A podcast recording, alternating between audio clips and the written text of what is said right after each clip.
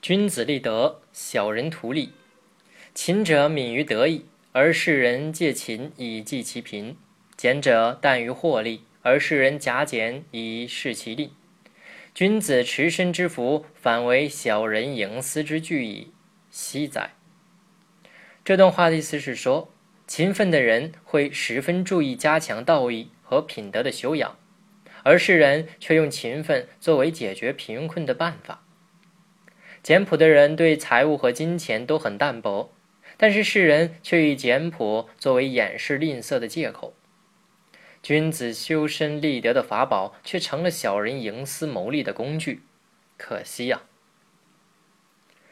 汉元帝时，皇后王政君有个侄子叫王莽，这个人很会伪装自己，对母亲恪尽孝道，对寡嫂姑侄尽心照料，在地位尊显的叔伯父面前，他礼貌有加，这都为他赢得了很高的声望。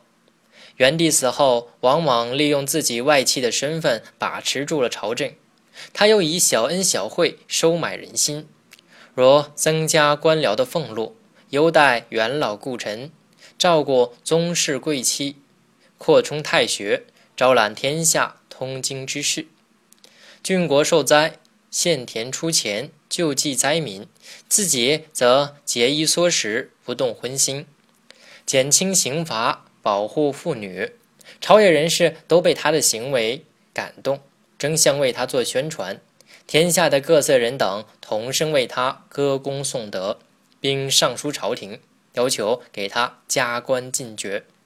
眼见时机成熟了，王莽一把撕下伪装，于公元八年正式篡汉，当了新朝皇帝，西汉政权就此灭亡。凡是拉大旗做虎皮的人。往往是为了欺瞒、蒙骗、吓唬善良的人。君子守身的法则，往往成为小人图利的工具。世事大抵如此，如何能？